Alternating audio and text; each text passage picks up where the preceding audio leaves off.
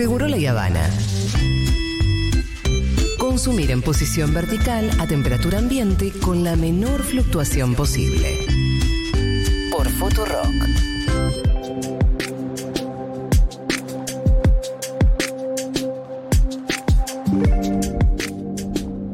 Bueno, em, hace algunos días fue relanzado el mapa de las lenguas indígenas en la República Argentina. Esto es la actualización de un trabajo que se hizo en el año 2019 dentro del marco del Congreso Nacional de las Lenguas Indígenas en el Centro Universitario de Idiomas. El mapa fue realizado por la Comisión de Profesores de Lenguas Indígenas del CUI, que tiene profesores de creo que son seis lenguas indígenas, eh, y todos pertenecientes a los propios pueblos originarios. La propuesta es transformar eh, a nuestros viejos paradigmas basados en un imaginario colectivo de un país sin identidad indígena, dice la Gacetilla. Es increíble porque tenés escuelas de idiomas y tenés el CUI. Claro. Porque, ¿qué, qué escuela de idiomas hace esto? No, por O sea, eso. Bueno. No sé, uno piensa que no sé si en el mundo hay algo así.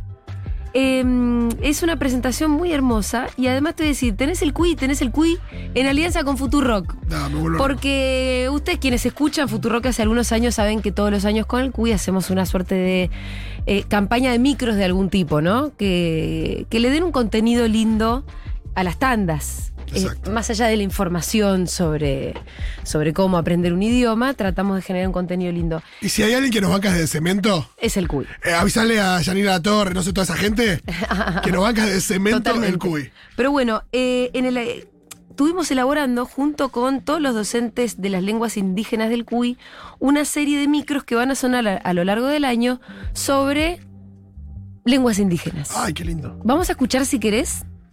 Uno de ellos, que con la superproducción de Dieguito Vallejos también, ¿eh?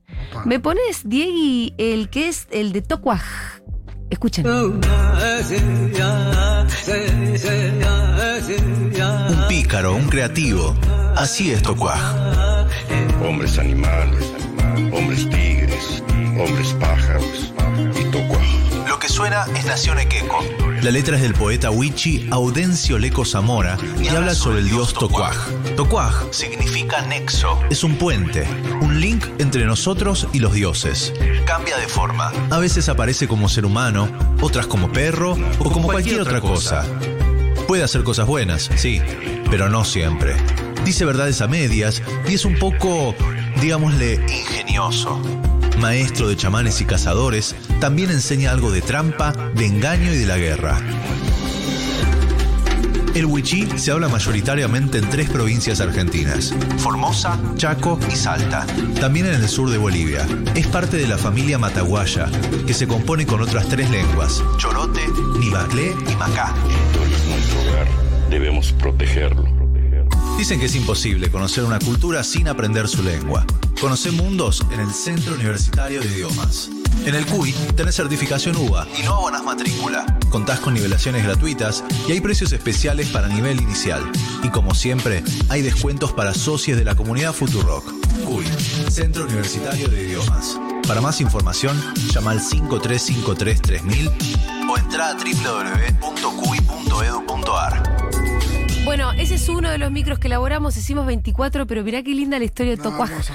Un, el dios Wichí, que es un dios no es todopoderoso, que te mira de arriba, es medio tramposín, es picarón. Pienso en Loki. Ah, mira, ¿tiene Eh, eso en común? Eh, sí, sí, es el dios de, como de las travesuras. Mira, bueno, eh, y así tenemos de todas las lenguas. Mira, acá justo alguien nos escribe. Loki anda a buscar la oráculo. Mira. Ah, mirá, Evidentemente tenía mucho. eh, Sí, bueno, pero vamos a saludar en este momento a Daniel Huircapán, que es perteneciente al pueblo Gunún Acuna, que nosotros conocemos como los tehuelches.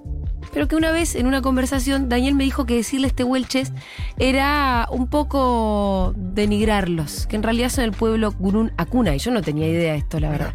Daniel, ¿estás ahí? ¿Qué tal? Hola, buenas tardes a todos. Buenas ¿Cómo tardes. Están a todas. ¿Qué tal, Daniel? ¿Cómo va? Bien, bien, bien. Bueno, contanos esto, esto primero que yo dije. Resulta que decir tehuelche es una. es un poco una ofensa. ¿O no En tanto realidad, como eso? En realidad lo que sucede es que en- en- esto es algo común que ha pasado en que muchos pueblos, eh, tales como los conocemos, como nos han enseñado en el colegio, no se llaman de tal manera, ¿no? Sí. Sino que simplemente son sobrenombres que otros pueblos le han, Claro. le han puesto y bueno, y eso es lo que se ha eh, cristalizado, bueno, y hoy en una reivindicación más propia, los pueblos empiezan a nombrarse a sí mismos con sus nombres propios. ¿no? Claro, claro. Es decir, que lo que nosotros conocemos como tehuelche nunca se llamaron a sí mismos así. No, no, eso fue un, un- un- en realidad, sí, fue uno de los tantos nombres, ¿no? Claro. Tehuelche por ahí es el más conocido, y por ahí la- acá en la zona esta eh, nos decían los Pampas. Claro, eh, ju- también. justamente por vivir en las Pampas bonaerenses, ¿no? Eh, responde a esto, pero bueno, nuestra identidad verdadera siempre nos hemos llamado con una cuna que tiene una cosmovisión más profunda dentro de nuestro pueblo. ¿Y cuál es? El, el gue para nosotros en nuestro idioma significa eh, nuestra sangre, nuestra cultura, y genen es, eh, viene a ser el paisano en el sentido del otro que es igual a mí. Ajá.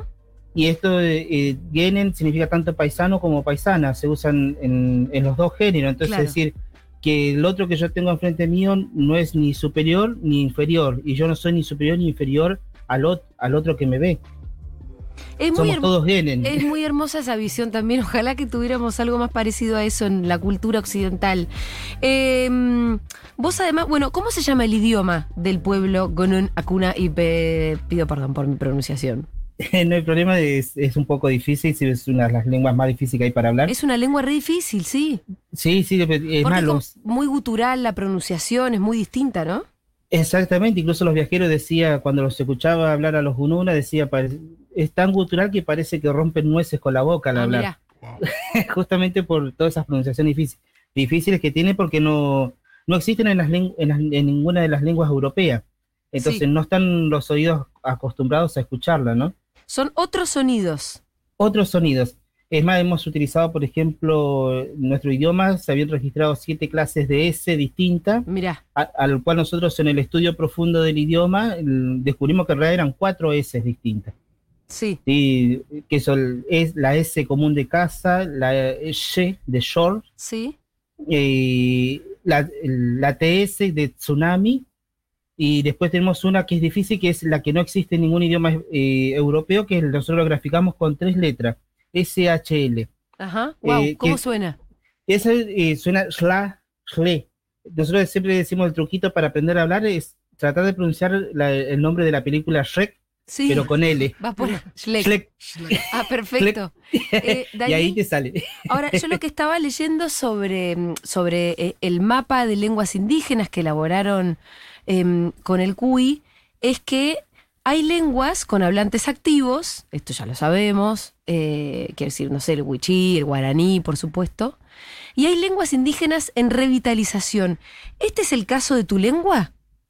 Es el caso de, de nuestra lengua, eh, junto con otros ocho casos más que hemos podido dar cuenta.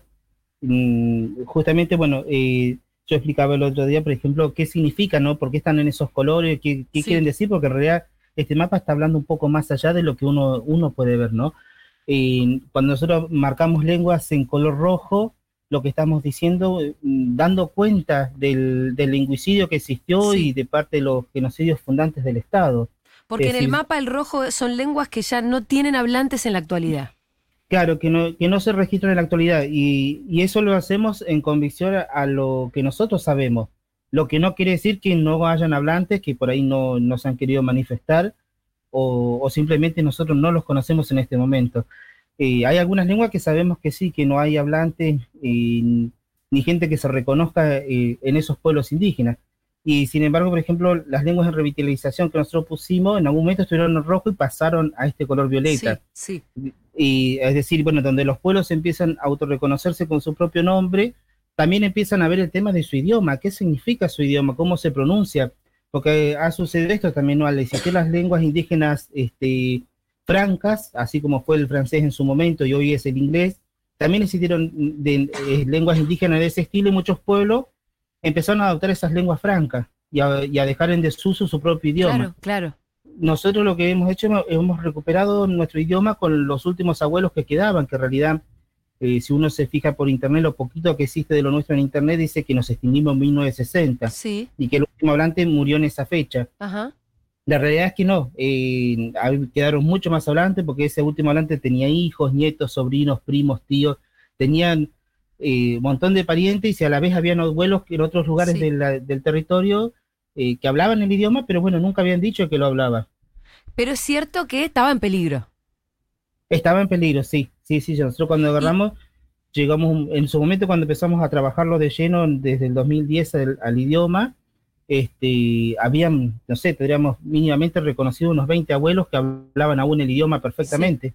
Y, que vos te pusiste, Daniel, vos te lo pusiste a a aprender ya de grande.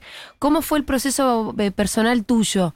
De primero de entenderte como perteneciente a tu pueblo y después eh, eso, de aprender eh, el idioma de tus abuelos. Bueno, en, en parte, en principio, en mi caso personal, Sí. eh, siempre tuve conciencia de ser indígena. Ajá. En nuestra familia eso nunca se cortó. Yo, al criarme con mis abuelos, eh, creamos esa relación especial, ¿no? Que Claro. muchas veces por ahí con nuestros padres no creamos y creamos con nuestros abuelos. Y al estar con ellos, eh, fui tomando de ellos todo el, el- el- parte de lo que es el idioma, la cultura, porque ya nosotros también ya habíamos tenido que abandonar nuestro territorio ancestral para irnos a vivir a una ciudad. Sí. Y, y bueno, y otra parte también es sentarse a estudiar para empezar a aprender e investigar. Esta investigación, cuando yo la empecé a hacer, este, andaba por los campos, en- arriba de los Sí, camiones, haciendo sí. dedo en medio de la ruta, porque Buscando para esto- abuelos. buscando los abuelos hablantes, y no he- me he metido en lugares donde no llega nadie, donde realmente vi- encontré abuelos incluso monolingües que no entendían el español. Ah, y no lo wow, hablaban. tanto. Y, y yo me sorprendía mucho al, al ver esos abuelos, porque yo con ellos solamente en idioma me podía comunicar. No había otra forma, porque no entendían nada del español, porque Sí. estaban tan aislados en algunas zonas que, Sí, que no, a ellos no, no necesitaban hablar español, sino que el idioma de ellos para comunicarse entre ellos. sí. Eh, esta situación surgía, bueno, todo esto fue un esfuerzo grandísimo de, eh, como todos los otros procesos de revitalización, ¿no? Para esto no hay, no hay fondos, no, no hay recursos económicos, sino que todo sale del bolsillo propio de aquel que se pone a hacer. Y, así que bueno, por eso también es el orgullo nuestro decir, hoy tenemos nueve lenguas en revitalización que dicen Sí, que no nos hemos muertos todos, que no, no nos han eliminado, que las campañas cívico-militares de la época no pudieron extinguir a nuestros pueblos. ¿Y por qué es importante? Porque mayormente estas lenguas son las que vienen a reconstruir ese pasado que está faltando dentro de la historia oficial que tenemos. Eh, ¿Quién eran los primeros pueblos con los que se contactaron los primeros españoles al llegar al Río de la Plata? ¿Cómo fue el desarrollo de la historia en, en toda la costa bonaerense y la costa patagónica? ¿Qué significan muchos nombres que tenemos en la provincia de. Buenos Aires, que han sido hasta el momento un enigma? Por ejemplo, Chascomús, Chichis, o los antiguos toponimios como eh, Casuatí, Volcán, ¿no? Y- a través de la lengua guinena, al revitalizarse, se puede darle una explicación esos, a esos nombres que vienen de nuestro idioma. Y cuando uno empieza a aprender lo que significa y mira alrededor lo que hay, la geografía física alrededor, dice, es, es exactamente lo que dice el toponimio. Y de esa manera nos empieza a legar identidad. Y nos empieza a, a- ya no vemos al territorio, por ejemplo, hoy el caso a ti, que hoy es conocido como Cierra la Ventana, ya no es simplemente Cierra la Ventana, un lugar para ir a cocinar, a tomar mate. No, ahora empieza a ser un lugar especial porque empezamos a conocer qué significa su nombre realmente. Y qué historia hay detrás de, de, de ese cerro que, que ha creado el pueblo con una cuna eh, en, en ese- esa relación biocultural con, con los distintos territorios. Entonces, por eso es importante que las lenguas se revitalicen porque empiezan a darnos conocimiento y explicación a muchas cosas que hasta el día de hoy siguen siendo un enigma. Y no desconocemos el territorio propio de eh, el que estamos pisando y cuando y, y cuando aprendemos su significado ya pisamos de otra forma, ya no estamos pisando tierra, ahora ya estamos pisando un territorio Claro. y nos estamos haciendo parte con él y, él nos está entregando su identidad para que nosotros nos autorreconozcamos en esa identidad. Eh, la verdad que ese- es hermoso el trabajo que, que se dieron eh, para armar em, este mapa. ¿Qué, qué repercusiones está teniendo o qué, qué repercusiones se espera que tenga? Como, eh, en otras palabras, ¿cuál sería el objetivo de todo este laburo para vos? Bueno, em, cuando planteamos el tema de las lenguas indígenas, eh, plasmarlo en un mapa, ¿no? Que parece algo tan sencillo, pero no es así. Y si un- no había muchos mapas lingüísticos en Argentina producidos. Y los pocos que había solamente hablaban de las 14 o 15 lenguas activas, del resto de las lenguas no se hablaba. Eh, había un mutismo al respecto. ¿Y cuántas Pero son nosotros- las lenguas en total entonces?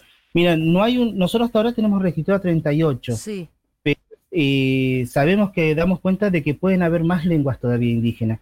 sí. Y algunas que ya no se, que principalmente que no se están hablando, y por el motivo, y por ese motivo se están desconociendo, pero damos cuenta de que de que pueden superar las 40, las 40 lenguas indígenas fácilmente en Argentina. También está el peligro de la extinción de las lenguas, que esto es algo que pasa en el mundo, ¿no? Que, que a medida que se van muriendo las últimas personas que las, que las hablan, eh, se pierden si es que no se con- conservan de alguna manera. Exactamente, el tema de la digitalización y la sistematización de la información al respecto de las lenguas es fundamental hoy. Hoy no tenemos, por ejemplo, en Argentina una Secretaría Nacional de Lenguas Indígenas Sí. que implemente políticas lingüísticas para pueblos indígenas al respecto de qué está pasando con estas lenguas que van perdiendo hablantes todos los días. Así como hay algunas que se están revitalizando, Sí. hay otras que están perdiendo sus hablantes. ¿no? Entonces, es decir, eh, esto nos plantea también as- asentarnos, decir, bueno, necesitamos hacer algo al, al respecto, ¿no? Como, eh, porque muchas de las lenguas que hoy están, nosotros tenemos como que no registran hablantes, eh, son potencialmente revitalizables. El tema es que hay que también hacer un proceso de concientización Sí. hacia esos mismos pueblos que por el mismo tema de la marginación y la discriminación, hoy se encuentran en negación Claro. de querer hablar sus idiomas, porque ven que hablar su idioma le han hecho sentir de que es una barrera para que no pueda, para que para poder ser parte de esta sociedad, ¿no? Que los quiere homogeneizar y hacerlos todos Sí. igualitos, y cuando en realidad tenemos una diversidad cultural y lingüística impresionante, ¿no? Eh, Eh, Esto que decís es clave. Me parece que para, para esto, para la revitalización de las lenguas o para no dejarlas morir, eh, hace falta también eh, un reverdecer del orgullo de los propios orígenes, ¿no? Y esto es un proceso que no es fácil en un país que discrimina. Exactamente, no es un, para nosotros no ha sido fácil y no y, teniendo la conciencia que tenemos de no haber perdido nuestra conciencia indígena, más para aquellos que la han perdido y hoy a partir de todos estos procesos eh, han hecho que, bueno, que se haga- ahora se estén autodiscriminando, ¿no? Primero recibieron la discriminación y ahora se autodiscriminan a sí mismos. Entonces también Sí. plasmar est- estas lenguas eh, es también hacer parte de este proceso de concientización, de sensibilización hacia los nuestros y, y hacia el otro también, ¿no? De que ser diverso no, no tiene nada, nada de malo, sino que justamente nos da la riqueza de, de- de ser una sociedad viva. La soci- no hay ninguna sociedad monocultural en el mundo. Ujú. Esos son ide- idealismos creados eh, para fundamentar estados monoculturales, nada más, pero la realidad no, no es cierto que haya un solo país que tenga una sola cultura. En nuestro país tenemos 24 provincias y cada provincia es un mundo. Sí, totalmente. Es una riqueza mm, muy grande que tenemos. Estamos eh, hablando con Daniel Huircapán, él es perteneciente al, hueb- al pueblo Gunun Acuna, eh, no sé si lo dije bien. Y estamos hablando del relanzamiento del mapa de las lenguas indígenas de la República Argentina y también aprovechando para hacer un- una suerte de lanzamiento de los micros que hicimos en conjunto con el CUI, los micros sobre lenguas indígenas. En ellos hablamos sobre el quechua, sobre el huichí, sobre el mapungún, sobre el guaraní, sobre el com eh, y también sobre la lengua, la tuya que se llama Gunun Ajayuch. Bueno, muy mal lo mío. Eh, no hay problema, no hay eh, problema. Es parte de la construcción, la- es querer intentar Lo- hacerlo, ¿no? Sí, totalmente bueno, pero en eso, ¿no sabes que Dieguito también que estuvo produciendo eh, y, y dirigiendo un poco al locutor se volvió loco con algunas cosas para que no las pronunciáramos demasiado mal? Em, para despedirnos quiero que escuchen solamente un micro más, son muchos los que hicimos y los van a ir escuchando a partir de mayo, pero eh, para hoy no teníamos ninguno listo em, con tu lengua, Daniel, pero sí quiero que nos despidamos escuchando eh, el que habla del, del- de un saludo muy clásico que todo el mundo conoce, de la lengua mapudungún. Mapuche se saluda diciendo Mari Mari. Y miren qué linda la, la explicación. Daniel, te mando un abrazo enorme. Un abrazo enorme, igualmente. Era Daniel Huircapán, eh, perteneciente al pueblo Gunun Acuna, que es más conocido como Tehuelche, eh, hablando un poquito sobre el relanzamiento del mapa de las lenguas indígenas y también nosotros estamos lanzando nuestros micros con el CUI sobre lenguas originarias. Nos vamos escuchando el siguiente. Mari Mari Lo que estás escuchando es un saludo o un chalín en idioma mapuche. Mar Mari significa literalmente 10-10. Al decirlo, lo que hacen es darse la mano o chocan las palmas. Y ahí, así, unen todos los dedos con los del otro y dicen 10-10. Es un modo de que quede clarito que todos somos iguales. Mapudungún significa sonido de la tierra. Es el nombre del idioma mapuche. Se calcula que lo saben hablar unas 300.000 personas. Dicen que es imposible conocer una cultura sin aprender su lengua. Conoce mundos en el Centro Universitario de Idiomas. En el CUI tenés certificación UBA y no abonas matrícula. Contás con nivelaciones gratuitas y hay precios especiales para nivel inicial. Y como siempre, hay descuentos para socios de la comunidad Futurock. CUI, Centro Universitario de Idiomas. Para más información, llama al 5353 3000 o entra a www.cubi.edu.ar.